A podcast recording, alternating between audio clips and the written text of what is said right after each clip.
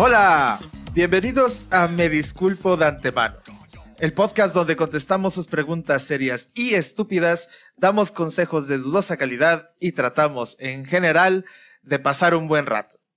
Yo soy su anfitrión, Alberto, alias Master en ciertos círculos de Internet, y como cada semana me acompaña la editora del podcast y la argentina más argentina del mundo, Clau.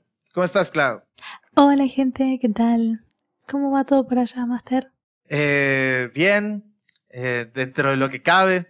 Eh, estoy viviendo con un idiota que tiene COVID aquí junto, pero Oh, no, no es, no es el invitado del podcast, es otro, pero, pero efectivamente los dos estamos viviendo con un infectado de, de COVID, tal cual su prueba salió positiva el miércoles. Ah, no, Entonces- bellísima noticia. Así es. Y, y ya que, ya que hablé del invitado, el invitado de esta semana se llama Alejandro Gallo, también conocido como Gallo o simplemente Alex, eh, desarrollador web, programador, webmaster de foros de Z, nuestro foro de internet que, como ya he dicho, será mencionado bastante en el podcast y aficionado del culo de Claudia. Hola Alex, ¿cómo estás? Hola, buenas noches. Eh, todo lo que dijiste, tienes toda la razón del mundo, especialmente con lo último.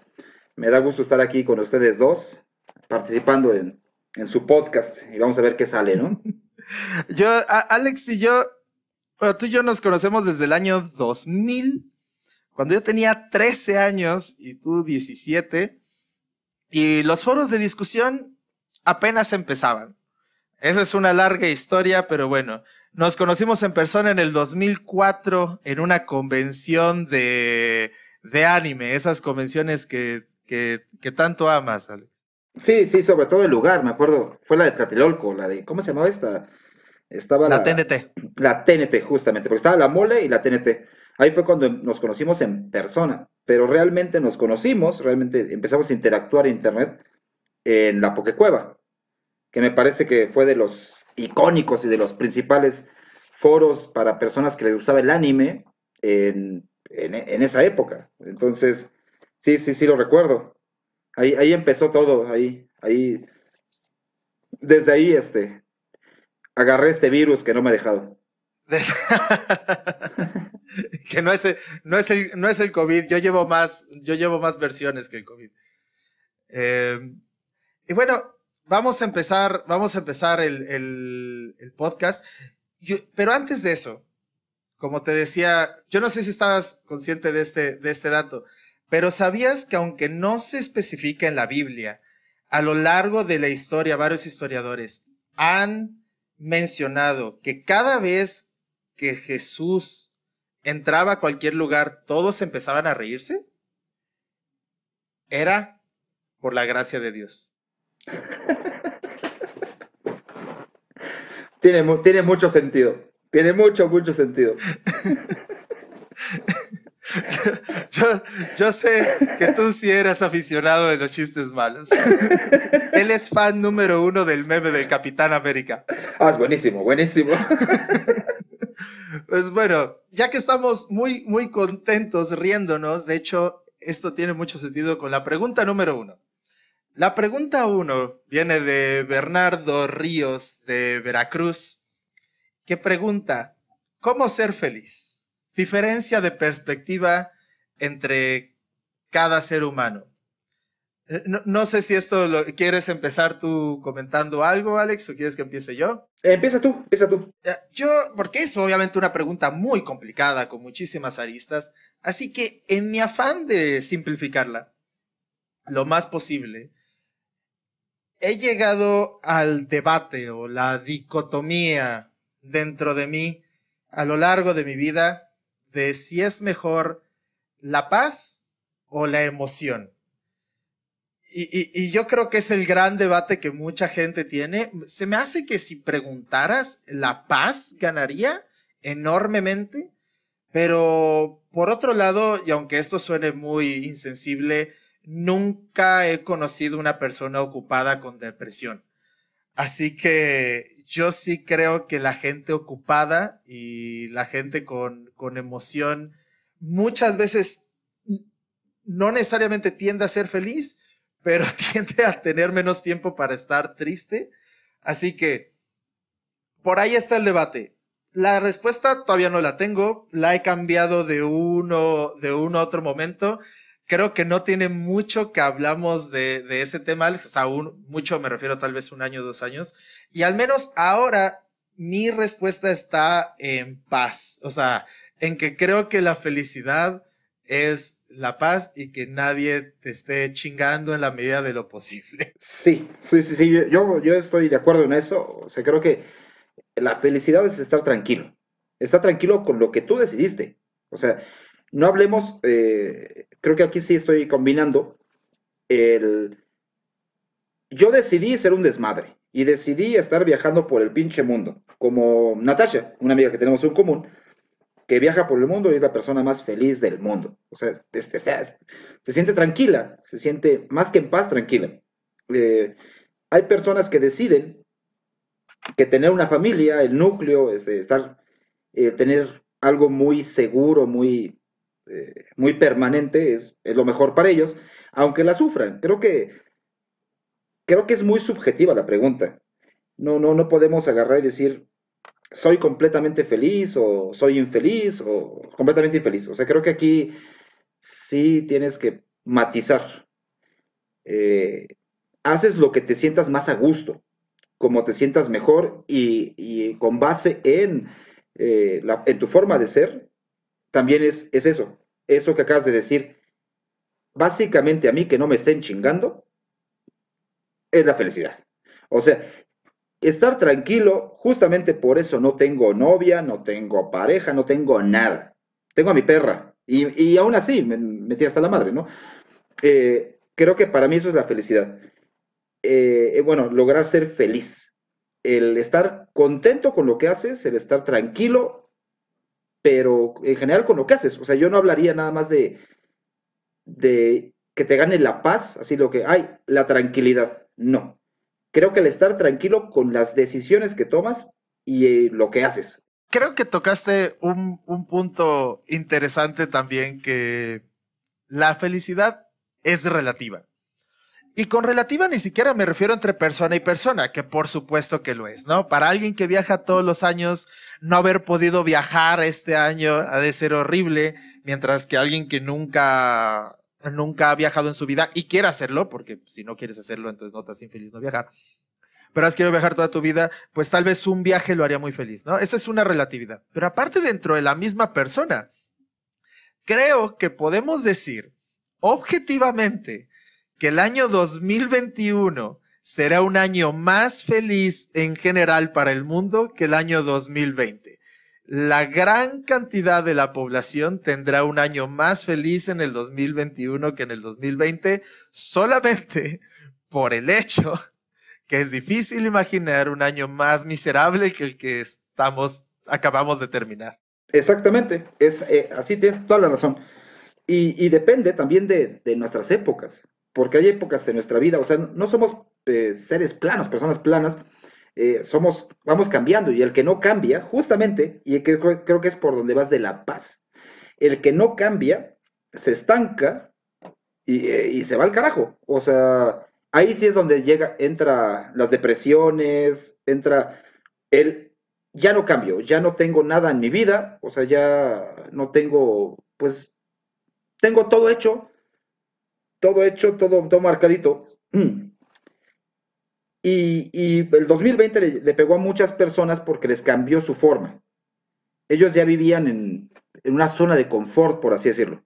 No digo de felicidad, no digo lo que ellos desearían per se. O sea, yo no imagino una persona con cinco hijos siendo feliz. Yo creo que no puede ser feliz con cinco pinches hijos. O sea, o sea, no feliz me refiero de que estés cómodo, que estés bien. Es tu zona de confort, es lo que tienes, es tu seguridad. El 2020 nos vino a cambiar la seguridad en todo. O sea, el agarrar y, estar cagándote de miedo en una pinche fiesta de Navidad para ver si alguien no, termina muerto después de la pinche fiesta, eso es complicado y como tú lo dices, creo que el próximo año definitivamente, definitivamente, eh, todo mundo va a ser más feliz que, que, en este año 2020 que estuvo de la mierda, ¿no? Pero, pero sí, es el punto creo que son las temporalidades. O sea, eh, la felicidad para un niño de 12 años es muy distinta a la felicidad para alguien de 20 o la de alguien de 25, de 30, de 35, de 40, de 45 o alguien de 72, como mi mamá. La felicidad fue tomar un riesgo de mi mamá, tomar un riesgo para poder venir y convivir. Su felicidad fue convivir todavía con el riesgo de que te encontraras un roomie que tenga COVID. Entonces creo que es de temporalidad y creo que es, vuelvo a, o sea, vuelvo al, mi punto inicial, el que estés tranquilo con tus decisiones. Sí, em, estar tranquilo y como dices, varía mucho según la etapa de, de cada quien. Ahorita que dijiste un niño de 12 años, no me imagino ningún niño de 12 años que piense que su tranquilidad es que no lo estén chingando, ¿no? O sea, el, el niño de 2 años probablemente sí quiere emociones, juegos. Entonces sí, sí, sí, sí, sí varía, sí varía en ese aspecto. Tú, Claudia, ¿qué piensas? La verdad es que no tengo mucho más que agregar. Eh, coincido bastante con lo que dijeron ambos. Es estar en sintonía con lo que querés para tu vida, eh, actuar en pos de eso. Y también es algo que va cambiando mucho con los años y que es algo muy personal, muy, muy personal. Muy bien. Pues este, creo que resolvimos el secreto de la felicidad. ¿Quién pensaba que iba a ser tan fácil? tan, tan, tan, tan, tan sencillo. Pero bueno, la verdad es que es un tema con tantas aristas que uno lo tiene que simplificar. Eh, justamente eso, eso es un detalle que sí quería mencionar, lo estaba pensando mientras estaba comentando eh, mi respuesta. Creo que le damos mucho misticismo a la felicidad. Creo que eh, en un punto en el que nos creemos adultos o nos volvemos adultos o algo parecido, eh, pensamos que la felicidad es como que la meta en la vida. O sea, como que ah, yo, yo, yo trabajo para eso y voy viendo para eso. Pero realmente, lo decía, un niño de 12 años es feliz, un niño de 8 años es feliz con ciertas cosas. Eh, la felicidad no es para siempre, o sea, la felicidad son los pequeños momentos que se van juntando y, y pesan más que los malos momentos. Eso para mí es la felicidad y el estar tranquilo con tus decisiones. Eso ya se habla cuando ya tienes una madurez, cuando tomas decisiones, ¿no? Cuando dices, yo quiero esto en mi vida, yo estoy haciendo esto y me siento bien haciendo esto. Pero también el misticismo alrededor de cómo ser feliz. ¿Vivo para ser feliz? No. Yo creo, bueno, o así lo veo, yo las decisiones que tomo, pues son porque me hacen feliz. O sea, no es mi meta en la vida, es mi manera de vivir. Intentar que lo que haga me tenga tranquilo y me tenga bien. O sea, sin tanto como una meta, como un, ay, es algo alcanzable, que quiero alcanzar, así como que es, para esto nací y a esto tengo que llegar. Sí, sí, eh, estoy de acuerdo. Ah, probablemente, ah, como dice el principio de Barsimonía o la navaja de Ockham, que son dos nombres para lo mismo, a veces la respuesta correcta es la más sencilla. pues, vámonos con la siguiente pregunta, que esta es de Alberich Gómez, de la Ciudad de México. Lo, conoces muy bien, Alex, nuestro querido Artemis. él, él pregunta, ¿cuál es tu libro, serie o escritor, escritor favorito? Si quieres, antes de, de, contestar tú, para que igual y no te limites a uno solo, no sé cómo hayas abarcado esta, esta pregunta, pero yo voy a decir tres cosas. Mi serie favorita, mi película favorita y mi anime favorito. No sé, tú, tú, tú qué opinas al respecto. Bueno, antes que nada me gustaría decir mi, mi libro favorito tiene que ver con mi autor favorito. Eso es, es muy básico. Ahorita seguimos con, si había pensado en una serie, pensé en alguna película, pero mi libro favorito tiene que ver con mi, con mi autor favorito. Y mi libro favorito definitivamente de toda mi vida es El alquimista. Paulo Coelho es, es, es, alguien, es, es, alguien que yo, yo, yo sigo en mi vida. O sea, ese es mi, mi, libro favorito. Obviamente estoy bromeando. Tenía, tenía que, tenía que aprovechar. no, no, estoy, estoy, estoy de acuerdo. a mí sí me gustaría comentar libro favorito, autor favorito, porque son el mismo. Y creo que tú podrías adivinar cuál es, pero bueno, son el mismo. Pero de película también pensé. Y serie, serie sí la tengo difícil. Pero sí, sí, sí en mi caso está es que mi película favorita es mi libro favorito, o sea, eh, parece trampa, pero El Señor de los Anillos, que no, se, no significa necesariamente que Tolkien sea mi autor favorito. ¿Por qué? Porque yo no tengo la autoridad. No es como que he leído tantos libros, honestamente, principalmente novelas. No es como que he leído tantas novelas como para tener un autor favorito. Es mi autor favorito porque es el autor de mi libro favorito, que es El Señor de los Anillos, que consecuentemente son mis películas favoritas porque la verdad es que creo que Peter Jackson hizo la mejor adaptación que era posible hacer de, de, ese libro. Muy pocos detalles se me ocurriría mejorarle, considerando que estás resumiendo 800 mil páginas en nueve horas. Y sobre, sobre los otros dos, mi serie favorita es Sherlock, que curiosamente podría ser, es mi personaje de ficción favorita. Ah, y por cierto, Sherlock es la versión inglesa que solo tiene cuatro temporadas de tres episodios de una hora, porque hay varios Sherlocks. Yo hablo de esa serie inglesa con Benedict Cumberbatch. Y ahí también va mi personaje ficción favorito y un gran escritor que es Arthur Conan Doyle, una maravilla. Y mi anime favorito, que sería por supuesto One Piece, que lo he dicho y lo vuelvo a decir, es la mejor historia jamás contada. Así que supongo que Eiichiro Oda, nada más que no es, no es un libro, es un manga, pero Eiichiro Oda, el creador de One Piece, sería mi autor favorito. Sí, sí, sí. O sea, yo le he dado la vuelta a One Piece, pero incluso, como te digo, por lo que me cuentas, por yo, yo, yo, contigo estoy al día con One Piece. O sea, yo me emociono con lo que me cuentas, pero no, no voy a lograr hacer eso. Lograr poder este, levantarme el manga o el anime después de 800 capítulos, no, no, muchas gracias. O sea, se escucha muy bien. Esta semana se estrenó el manga número 1000. 1000, ¿no? Ajá, sí, sí, lo comentabas. Del, número 1000. Mira, yo, en general a mí me gusta leer, me gusta leer bastante, pero soy, se puede decir básico, es por gustos, creo que la lectura es por gustos. Creo que alrededor de la lectura hay demasiado mame, demasiado mame, y sabes que yo estoy totalmente en, contra del mame de la lectura. Eh, mi libro favorito y mi autor favorito, que tiene que ver con mi libro, eh, es It. A mí, eso, It, es mi libro favorito. Es un pinche librote de mil, de mil páginas, pero me encanta. Me, fascina ese libro, me parece que es lo mejor que ha hecho este cabrón. Y, el autor es Stephen King. Stephen King me gusta por su estilo. Lo que busco es el estilo. O sea, yo sé que en muchos, muchos círculos de, de personas que leen y de intelectuales y de no, bueno, es que es casi, casi, casi una basura. O sea, Stephen King es así como que los blockbusters de libros, o sea, como el Michael Bay, como el Michael Bay, ¿no? El que le gustan las explosiones para, justamente. Pero yo creo que aquí es de, es de gustos, o sea, yo, yo no demerito, a mí me gusta, por ejemplo, este Tolkien, me gusta mucho lo que creó, es un genio, ese cabrón fue un genio en su, en su tiempo, fue un, genio inaudito, o sea, todo, todo lo que hizo, todo lo que se le imaginó, tú tienes que tener pendejas en la cabeza para que se te ocurra tanto, ¿no? Pero es de gustos, o sea, creo que la lectura, como cualquier otra cosa, las series, todo lo que hagas es por cuestión de gustos y de meritar una y otra. O sea, sí puedes decir, puta madre, de los vampiros donde brillan, chinga tu madre, no me gusta, pero, pero hay personas a las que les gusta.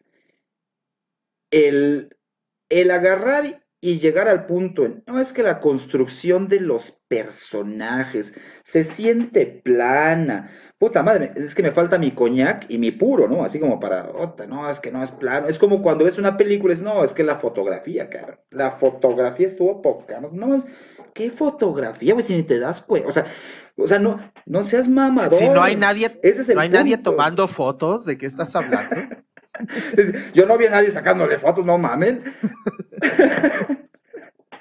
Pero bueno, ese es el punto.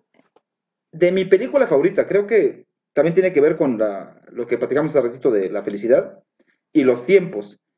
Una película que me gusta mucho es El Padrino. El Padrino 2 me encanta, me parece que es una obra maestra, pero creo que una película que sí puedo decir me llena completamente, aunque aunque tiene ciertos, bueno, puntos de mejora, por así decirlo, pero me llena completamente. Creo que se puede decir, bueno, esta me llena completamente. Es Interstellar. A mí Interstellar me encantó. O sea, a mí Interstellar fue una película que me encantó desde la primera vez que la vi. Luego la vi contigo, me acuerdo. Y la he visto no sé cuántas chingadas veces, ¿no? Me encantó. Esa la podría poner en mi top. Pero también es como lo que te decía, es por gusto. O sea, puedo hablar que me gustó la de Sonic. O sea, la de Sonic me pareció bastante divertida y buena. O puedes ver, eh, bueno, en tu caso, no, en el mío, en tu caso podrías ver algún eh, musical, que La La Land, ahí te me acordé de La La Land, que digas que es una obra maestra. O puedes aventarte una película como Zombieland, hablando de Land, Zombieland, que es totalmente así, totalmente lo contrario, y te gusta, o sea, te divierte. Creo que, creo que al centrarse así como que, ay, no, es que las, básicamente, los que se creen críticos de cine, creo que tienen una muy pobre opinión en general y una vida muy triste. O sea, muy, muy triste. O sea, que no puedas llegar a disfrutar una película palomera, sí, palomera, está bien, pero pues te divierte. O sea, el punto de una película es divertirte, es que te la pases bien, no que estés ahí durmiendo en el pinche cine o algo así. Y que tampoco eh, estés en contra de películas, digamos, que pueden ser de culto, que pueden ser eh, más mm, trabajadas, no sé. Yo nunca la he visto, pero tipo, ya es Casablanca, el. Ay, lo que el viento se llevó, etc. O sea, eh, la cosa es estar abierto. O sea, creo que estar abierto a que te puede llegar a gustar cualquier cosa. No, no, no estar cerrado a, nomás me gusta esto. Sí, tienes gustos muy marcados, a mí me gustan las de terror. Y llevo años sin ver una pura puta película de terror, quitando un lugar en silencio, todo lo demás ha sido para mí una tristeza. Y un lugar en silencio es, suspenso, ni siquiera es terror. Sí, como dices, es de, es de gustos, pero principalmente lo que dices, es libro, serie, película, lo importante, yo también coincido, es no, volverse un snob, un, un nefasto, porque yo soy muy cinéfilo, a mí me encanta, me encanta el cine. Y nada me molestaría más que convertirme justamente en alguien que está viendo la película y dice, no, ¿sabes qué? Esa actuación estuvo tan mal, esa única, o ese guion específico estuvo tan mal, que ya me arruinó, me arruinó toda la película. Yo eh, las dos, los dos cosas que mencionaste me parecieron increíbles porque Zombieland y La La Land, las dos me parecen unas obras maestras. Obviamente La La Land me gusta más porque, o sea, La La Land tal cual pensé que debió haber ganado el Oscar. Eh, pero Zombieland me mata de la risa, me, me ahoga de la risa. Y me parece muy, muy buena. O sea, es más, Woody Harrelson, Emma Stone, Abigail Breslin, no me sé los nombres de ellos tres en vano son tres nombres muy importantes de ahí. Y bueno, Emma Stone está en ambas, ahora que lo pienso. Emma Stone está en Zombieland y en La La Land. Y de, y de seguro alguien puede encontrar una película donde Emma Stone actúe del carajo. Y, y pues ni modo, pues no cualquier actor va a ser bueno en todas las películas. Yo personalmente hay películas que no he visto de Jack Nicholson, que es mi actor favorito, porque, porque me da flojera alguna de sus actuaciones. Pero el punto es poder estar abierto a disfrutar, a disfrutar cualquier cosa. Y sí, por supuesto que siempre va a existir la objetividad de tal cosa es mejor o está más trabajada y le dedicaron más tiempo y estos actores son mejor, son mejores.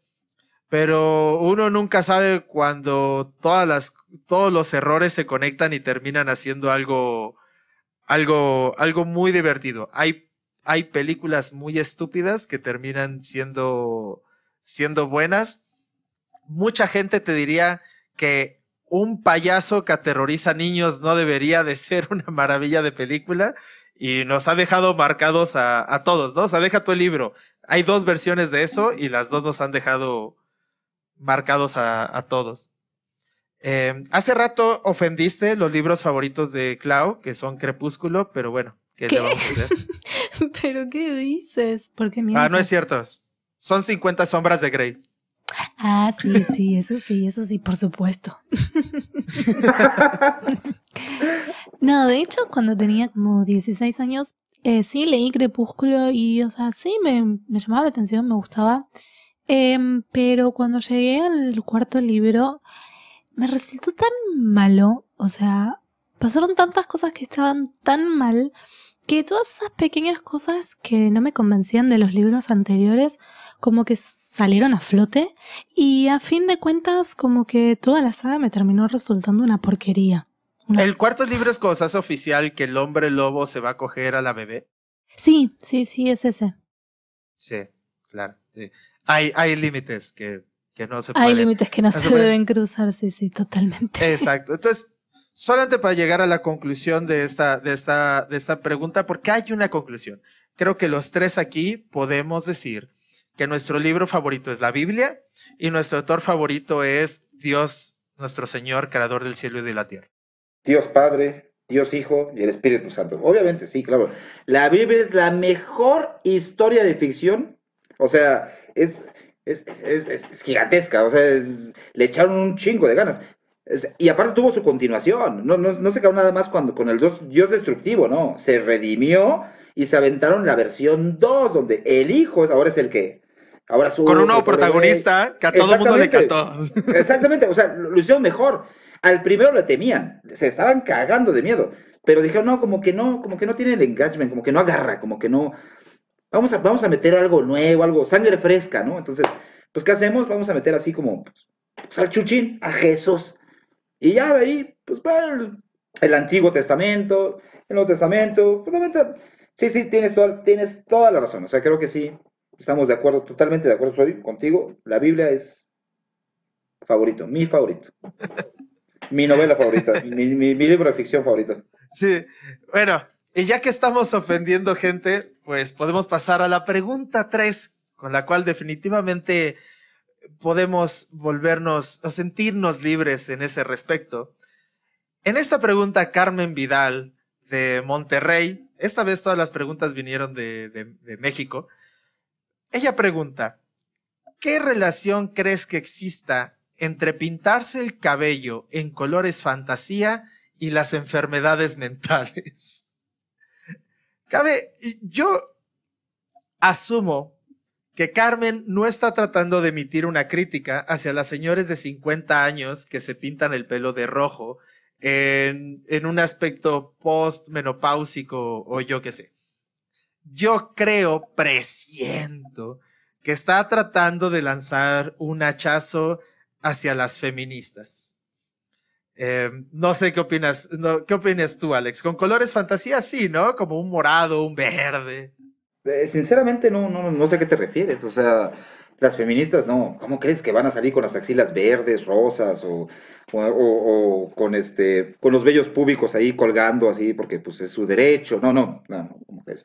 Eh, fíjate que esta pregunta sí, sí me hace pensar, no, no estoy bromeando, ¿eh? No estoy bromeando, sí me hace, sí me hace pensar, eh, quitando a las feministas, bueno, feminazis, a las feminazis, quitando que, bueno, obviamente tienen pedos en la cabeza, eso lo tengo clarísimo, eh, las personas que en general utilizan, no sé, un color verde chillón o un rosa, pues puede ser gusto, sí, sí puede ser gusto, pues me gusta el rosa chillón, pero no es que su ropa sea rosa chillón, no es que su ropa sea verde limón o, o sea, sea fosforescente, no, nada más quieren el pinche cabello.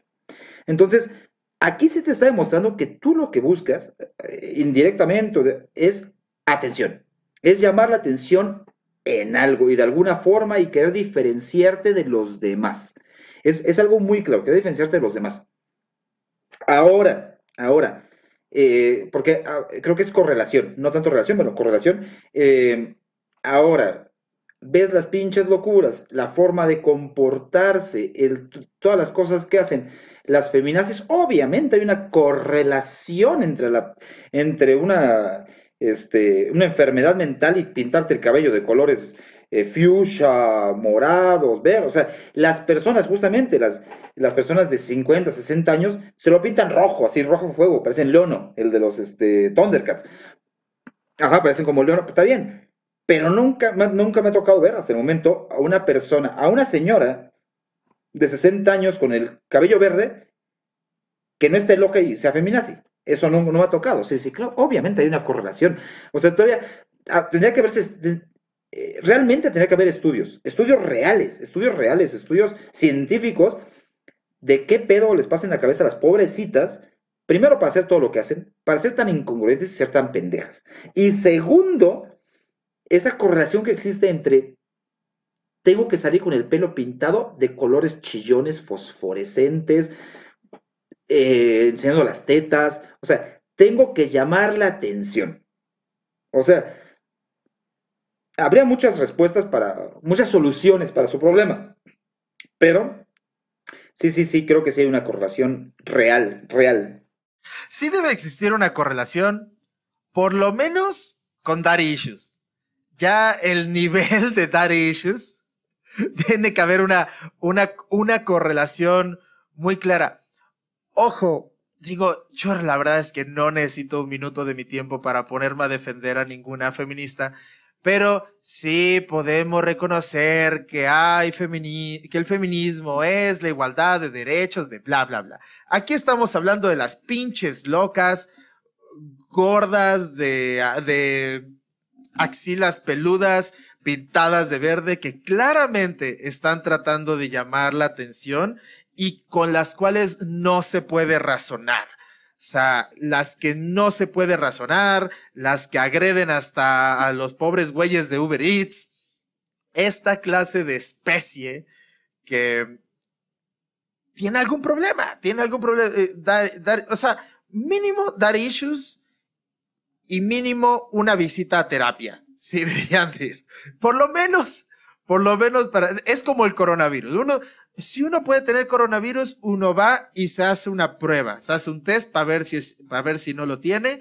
Yo creo que lo mismo, todas estas personas tienen una sospecha de tener un problema mental y deberían de ir a terapia para al menos, si dicen que no, que lo peor es que, lo peor no es eso, lo peor es que ellas aceptan que tienen problemas mentales. Cuando tú vas a Twitter y ves el perfil de una femiloca, casi siempre dice bipolar, eh, problemas de múltiple personalidad, o sea, son como medallitas para ellas el estar enfermas y luego uno, y luego quieren que las tomemos en serio. No, pero Alberto, Alberto, es que tú no estás tomando en cuenta que esos problemas, que esa bipolaridad, eso, eso se los causó el hombre. Eso se los causó un pito. Un pito les causó eso. O sea, ellas son víctimas, víctimas de la sociedad, víctimas del patriarcado, víctimas del machismo justamente eh, son víctimas, deberíamos verlas como víctimas, porque son, son víctimas de eso. O sea, si ellas son bipolares, si tienen problemas actualmente mentales, si tienen... Esto es consecuencia de vivir una sociedad machista, del patriarcado, de la fuerza que tiene el hombre, que ejerce el hombre a la mujer, de la forma en la que eh, pisoteamos los derechos, de la forma en la que apenas salen a la calle y están siendo violadas por 10 cabrones. Oye, güey, o sea, cualquiera, cualquiera, eh, cualquier persona que viviera eso desde que son niñas, desde que tenían 3 años, y lo dicen, ¿se acuerdan cuando eran 3 años? Sí, no, el lechero me vio y, ay, me estaba viendo con los ojos, me, me estaba violando con los ojos. Este, mi papá, mi papá se la pasaba con las piernas abiertas. No mames, o sea, güey, tienes que comprender, con las piernas abiertas, se sentaba con las piernas abiertas en el sillón. ¿Qué le pasaba a su papá? Era un abusivo, era un abusador, era un violador, cabrón. O sea. Claudia, ¿cuántas veces has sido violada el día de hoy? ya es de noche, así que ya, ya van al menos tres. Sí, bueno, mira. Hoy el cajero del supermercado me hizo sentir súper incómoda, súper incómoda, porque cuando fui a pagar osó pedirme mi documentos. Ay. Ay, ay, ay. No, pero más allá de la broma, eh, claramente hay una sobreexposición de las cosas que pasan y por eso también algunos discursos se ven exagerados y hasta ridículos. Pero hay algo que mencionaste antes a lo que quiero volver. Em, últimamente los problemas se están llevando como medallas, como, como estandartes, y estamos viviendo en una época donde se vanagloria, se romantiza ese tipo de cosas. Y entonces es inevitable preguntarse si realmente están sufriendo ese tipo de problemas o si simplemente están viendo un pequeño síntoma que coincide con algo que les está pasando se están autodiagnosticando y se lo están poniendo como estandarte para sentirse parte de algo. Sí, sí, tal cual. Es que básicamente es el principio de las feministas. O sea, básicamente es el, eh, lo dije ahorita, es el ser víctima. O sea, está somatizando un problema. Como tú dices, Claudia, lo dices perfectamente. Muchas, muchas de esas personas que ponen su perfil de Facebook así como si fuera una medallita, ni siquiera han sido diagnosticadas. Es porque ellas se autodiagnosticaron y dijeron, es que yo tengo este, yo soy bipolar. Puta madre, cuando la bipolaridad no es cualquier cosa, ¿no? Y así le podemos ir echando, ¿no? Yo soy esquizofrénico. Ansiedad, Ah. ansiedad, todo Facebook está repleto de gente que dice que tiene, que tiene problema de ansiedad. O sea, ahora resulta que ser impaciente, eh, que, que te, o sea, ahora resulta que ponerte nervioso porque el bus no llega ya es sufrir trastorno de ansiedad. La pinche gente imbécil. Ansiedad y depresión, ¿eh? Porque también depresión está a la orden del día. O sea, ansiedad y depresión son las que no. Y date cuenta que también lo, lo pasan a su vida. Ya quita, quita lo que exteriorizan, la, cuando se vuelven locas y salen a la calle a romper todo lo que se puede, a hacer lo que eh, se les da la gana, etc. No, quita eso. Eh, y se quería comentar una anécdota que no tiene que ver con las feminazis y tiene que ver con otras cosas. Eh, es, eh, vuelvo a decirlo, el que sientan lástima por mí, el que, que me den, que hagan deferencias hacia, hacia mi persona, hacia mi género, porque me han chingado, porque yo me siento que me han afectado, porque, o sea, eso no es ni igualdad, porque igualdad sería pues igual, y equidad. Eso no es ni una ni la otra. Las feministas actuales, no, bueno, feministas actuales que se vuelven feminazis, no están buscando ni igualdad ni equidad. Están buscando tener eh, mayores derechos sobre un género en específico. E incluso entre ellas me ha tocado ver, me ha tocado ver que a femina- feministas, feministas de las primeras olas dicen que no son feministas. Cuando esas personas sí lograron, sí lograron cambiar las eh, condiciones para la mujer, que eran unas condiciones de la chingada. Eso no podemos negarlo. Eh, históricamente eran de la chingada las condiciones y lograron cambiarlo. Ahora voy por mi anécdota rápida, rápida, rápida. Eh, creo que llegar a cualquier punto en donde llamar la atención, pero de lo que sea, de lo que yo piense, está de la chingada. O sea, el querer llamar la atención a huevo, el querer eh, mostrarme y que me vean y, tengo derecho a. Me acuerdo mucho. Tú, tú sabes, tú sabes que yo no soy homofóbico. Este, me acuerdo mucho en el metro, hace unos años. Dos cabrones, dos cabrones, ahí venían. Y pues, pues se están besando y eso está bien. Pero se estaban metiendo la mano en el pito, en el. O sea, entonces sí. Y hubo personas que sí fue así como que, güey, bájale. O sea, no mames, bájale. Porque aunque fuera una pareja heterosexual, aunque fuera. Dices, güey, no es lugar. No, es, no, no te vas a poner a coger a medio metro cuando hay personas en el vagón. ¿Y qué empiezan a decir? Ah, pinches homofóbicos. Ah, estoy en mi derecho. Ah, y lo estaban haciendo para provocar eso. O sea, es que es, es el. Me atacan, pero tú estás también provocando que te ataquen, no seas pendejo. O sea, y es parte de su vida. O sea, es, ellos son las eh, víctimas eh, siempre, siempre, siempre, siempre son las víctimas, víctimas, víctimas y necesitan serlo para tener como una, como que una razón de ser, como una razón en su vida y sentirse justificados de lo que están haciendo. O sea, eso te habla de que traes unos pedos gigantes en la cabeza de aceptación hacia ti mismo, de aceptación de los demás. Y por eso creo que te digo que la, la pregunta me pareció muy, muy este, interesante eh, respecto a la correlación. Yo pienso que trae unos pedos allá atrás fuertes. Güey, como ahorita que dices de, de, de victimización. O sea, yo por, yo por dos lados sí creo que sí. O sea, una de las razones por las cuales odio, eh, tengo muchos pleitos con el feminismo actual es porque creo que toma a la mujer por estúpida. Justamente creo que le quita a la mujer agencia y responsabilidad sobre sus decisiones. Entonces la trata de idiota, así como de, si tomaste una decisión estúpida, es culpa del patriarcado. Si no estudiaste física o ingeniería, es culpa del patriarcado y por eso ganas menos. Y pedos así.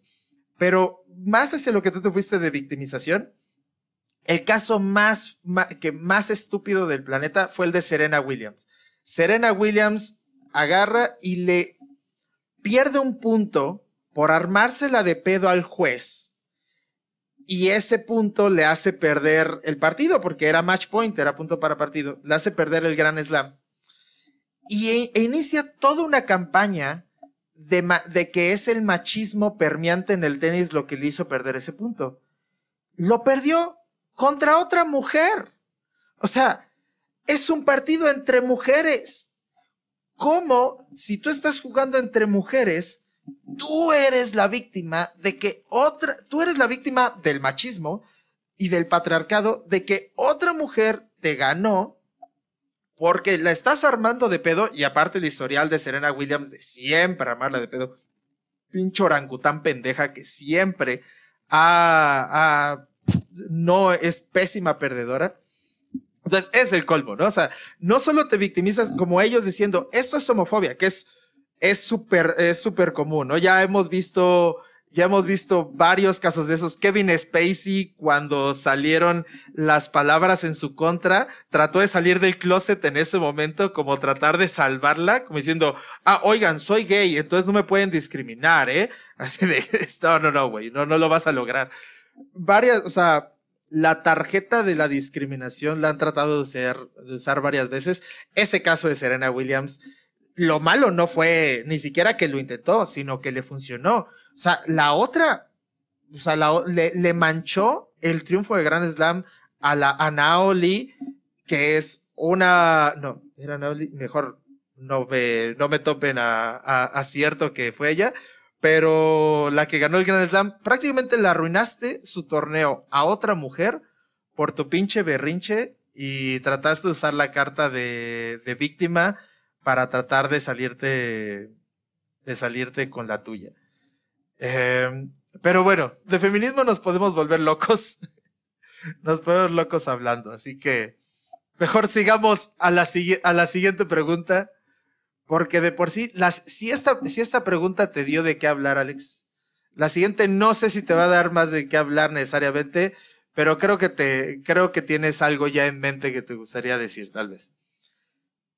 ¿Cuál crees tú que es el futuro de Star Wars? ¿O cómo ves tú el futuro de Star Wars?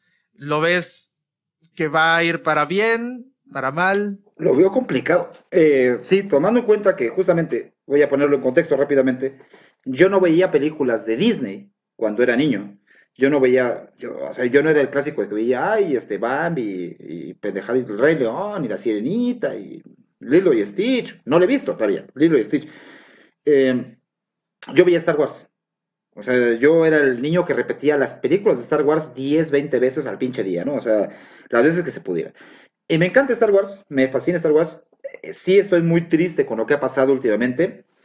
Lo veo bien complicado, veo un futuro para Star Wars muy, muy complicado, porque no hay marcha atrás. O sea, bueno, al parecer no había marcha atrás.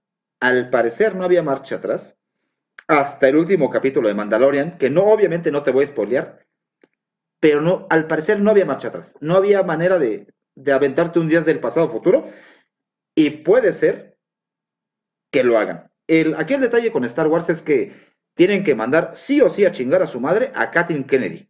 Tal vez no solamente, solamente una cosa para aclarar, por si alguien lo ubica, Días del Futuro Pasado es la película de X-Men que hizo, de, literal, es la, la quinta película de X-Men, pero que hizo tal cual que la película 3 nunca haya sucedido de lo mala que fue. Entonces, a lo que te refieres es que The Mandalorian podría, podría ir en un camino donde hiciera parecer que la trilogía Disney nunca ocurrió. O por lo menos ignorarla, así como que, ay, bueno, sí pasó, pero ya nadie se acuerda. O sea, vamos a centrarnos en esto y vamos a sacar de aquí nuevas ramificaciones y vamos a irnos a otro lado. O sea, te están, por ejemplo, con The High Republic, que son historias que no es de la vieja república, es de la alta república, que es que se pone cuando están en su esplendor los, los Jedi, cuando ya está Yoda, que es joven, pero están tirándole por ahí.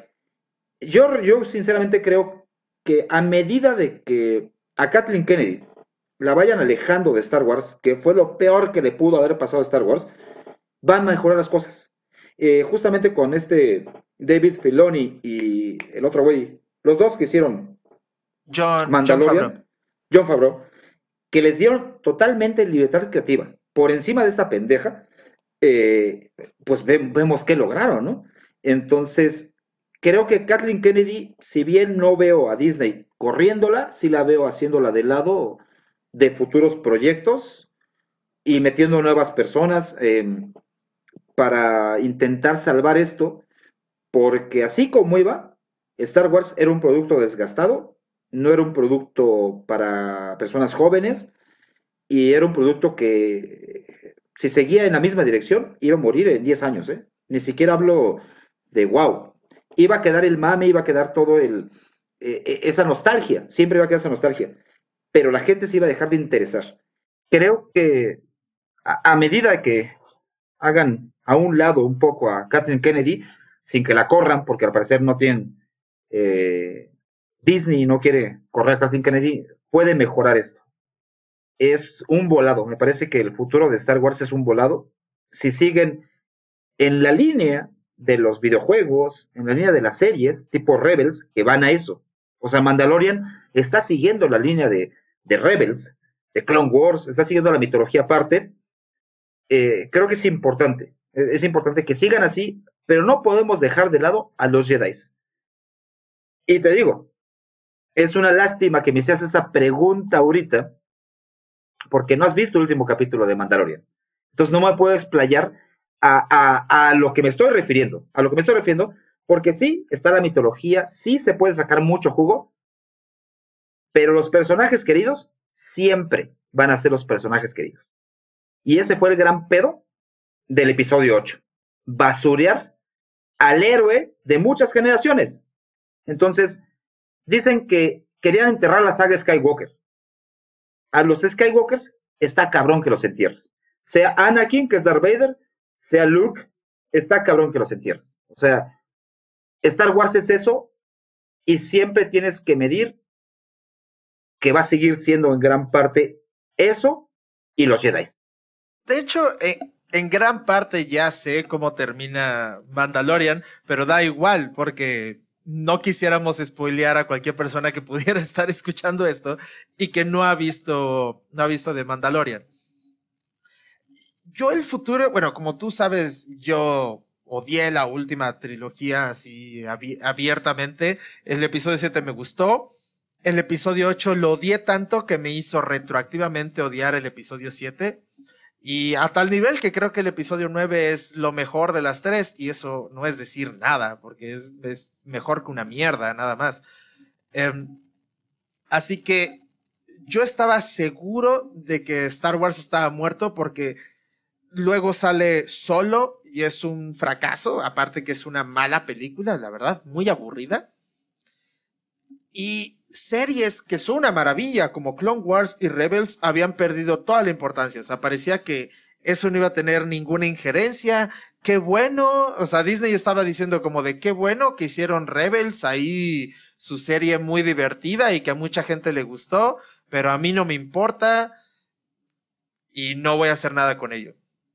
Afortunadamente llega Dave Filoni, el mismo productor ejecutivo de Rebels, lo invitan a hacer una serie con personas que es de Mandalorian y crean esta, ni siquiera voy a decir maravilla, porque una vez yo digo, a mí Mandalorian me parece buena, no me parece una maravilla, pero le da esperanzas, ¿no? Con la aparición de, de Ahsoka Tano, con el retomar varios arcos que habían quedado pendientes en Rebels, en Clone Wars, y como tú dices, pareciera que se va a desentender completamente de, de las películas, hay una posibilidad. Yo ya daba a Star Wars por muerto. Tú sabes que yo te dije que yo no iba a ver episodio 9 por, por ninguna razón. Dije, no lo voy a ver y no lo voy a ver y no lo voy a ver.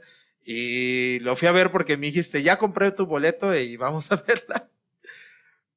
Pero si no hubiera sido por eso, ni siquiera ese beneficio de la duda le, le hubiera dado. Pero ahora se ve prometedor gracias a estos dos, a estos dos cuates, a Dave Filoni y a John Favreau. A Kathleen Kennedy no la despiden por el tema del feminismo. La verdad, a quien le duela y a quien le moleste es, esa es la única razón. Kathleen Kennedy debió haber sido despedida de jefa de, de Lucasfilm desde que salió episodio 8, ya ni 9, desde que salió episodio 8 y fue, y fue un fracaso. Desde ahí debió haber sido despedida. No la van a despedir porque no, Disney no va públicamente a despedir a una mujer, pero simplemente sin despedirla oficialmente, la van a mover a un lado mientras meten a Dave Filoni, a John Favreau y a Kevin Feige, que Kevin Feige fue el que hizo todo, es el que hizo todo Marvel, si alguien no sabe, es el productor de todas las películas de Marvel, de todo el MCU, y claramente episodio 9 ya tiene la mano de Feige, o sea, el final de episodio 9 es básicamente el final de Endgame. O sea, solo a, a, a, a Lando Calrissian solo le faltó decirle on your left a Poe Dameron cuando llegan todos, cuando llegan todas las naves. O sea, es, es el mismo momento. De nada le faltó decir on your left. Y llegan todos. Entonces, Disney hizo un desastre de Star Wars, pero hay una, hay una luz de esperanza. Casi podríamos decir que hay una nueva esperanza. Exactamente, o sea, sí, sí, justamente, hay una nueva esperanza. Eh, no veo, sinceramente, a futuro, no tan lejano, pero a mediano plazo, digamos, no veo descabellado que vayan a desconocer las tres, la trilogía, ¿eh? No lo veo descabellado. Sinceramente, no lo veo nada descabellado, porque es lo que el público quiere. Es que eh, es real, o sea, ya la cagaste, ya la, ya la cagaste. Es ver cómo lo soluciono. Y tal vez hay una dimensión alterna, a una, alguna mamada que, que digas, bueno, ¿qué creen? Ese no era, no, ese, ese fue otro, un what if, ¿no? Así un what if como el de Marvel, así, ¿qué hubiera pasado? Sí, ajá, pero bueno, no hay nada, contigo está complicado, es como un volado, y pues veremos, ¿no? ¿Qué sale? Pero con Mandalorian y con lo que se viene, que viene la serie de Ahsoka, etcétera, creo, creo, creo que podemos tener, como tú dices, un atisbo de esperanza, como dices, una nueva esperanza. para Claudia, que tú esto no lo sabes, Alex, pero para Claudia que no sabe nada de Star Wars. nada, sí, absolutamente nada. Sí, no vi ninguna película. Ajá, o sea, prácticamente la, la dejé fuera con esta pregunta. Para informarte, Claudia, por si hubiese alguien ahí que se le está perdiendo la referencia, Una Nueva Esperanza es el nombre oficial de la primer película de Star Wars, de episodio 4. Porque bueno, eso sí sabes, ¿no? Que la primera película es el episodio 4. Sí, sí. pues bueno, el nombre oficial de episodio 4 es Una Nueva Esperanza y de ahí viene, de ahí viene el chiste. Pero bueno, llegó la hora de terminar, de terminar el programa. Ya, ya, ya llevamos un, un buen rato platicando. Repetirle o decirle, decirle a los escuchas que pueden dejar sus preguntas en todas nuestras eh, redes sociales, que por ahora es la página de Facebook, facebook.com, diagonal me disculpo de antemano, o busquen el grupo me disculpo de antemano. En YouTube también eh, se llama me disculpo de antemano. De ahí pueden, si están viendo este video en YouTube, comenten en el video su pregunta. Si están escuchando este video en Facebook, comenten con su pregunta ahí. Y si no, directamente al correo electrónico, porque yo sé que esto no es oficina, pero aún hay gente que usa los correos electrónicos. Y ese es, me disculpo de antemano, arroba gmail.com. Eh, Alex, ¿alguna red social que tú quisieras promocionar? Me imagino que no. no, no, realmente. Es, es, es, curioso porque eh, inicialmente como pensé en este podcast dije, voy a tener, voy a tal vez de tener invitados que les va a gustar como estar promocionando sus redes sociales porque tienen alguna cosa así. Y a nadie le gusta promocionar nada, son gente muy privada. No, mira, básicamente lo único que podría decir es que visiten foros de Z. Digo, eso es mundo de animales, entonces hay para cada tipo de animalito. es como, es como el arca de Noé. O sea, hay de todo. En ese pinche lugar hay de todo. Entonces, que visiten foros de Z.com y algo encontrarán. Algo, algo. no, yo ya no sé si es sano o no es sano. Algo van a encontrar. Sí, y aparte, bueno, el, el, el podcast también estará en, en, foros de Z, entonces, tanto que ahí lo puedan ver como tal vez gente del foro está, está está escuchando esto. De eso estoy, de eso estoy seguro. Bueno, nosotros tres somos del foro, somos de foros de Z. Les agradezco muchísimo por habernos escuchado. Eh, Clau, algunas palabras finales. Sí, bueno, como siempre, muchas gracias a todos los que nos están escuchando. Gracias también a Alex por haber venido para ser parte del podcast y nos escuchamos la próxima. Alex, gracias por acompañarme en este, en este programa. ¿Algunas últimas palabras de despedida? Bueno, pues muchas gracias a ustedes, estuvo divertido. Ya saben que siempre me encanta estar comentando con ustedes. eh, sí, es un tiempo reducido, porque como tú lo decías, nos pudimos haber pasado tres horas hablando de feminismo y de muchas otras cosas, de películas, de música, pero pues bueno, les agradezco muchísimo, estuvo muy agradable y ojalá que les guste a tus, a tus escuchas, ¿no? Así es, ojalá que sí. Así que bueno, eso fue todo. Y recuerden, las mejores cosas de la vida son gratis. También el cáncer, el SIDA y el coronavirus. Nos escuchamos en el próximo programa. Y si en algún momento los ofendimos, me disculpo de antemano. Bye.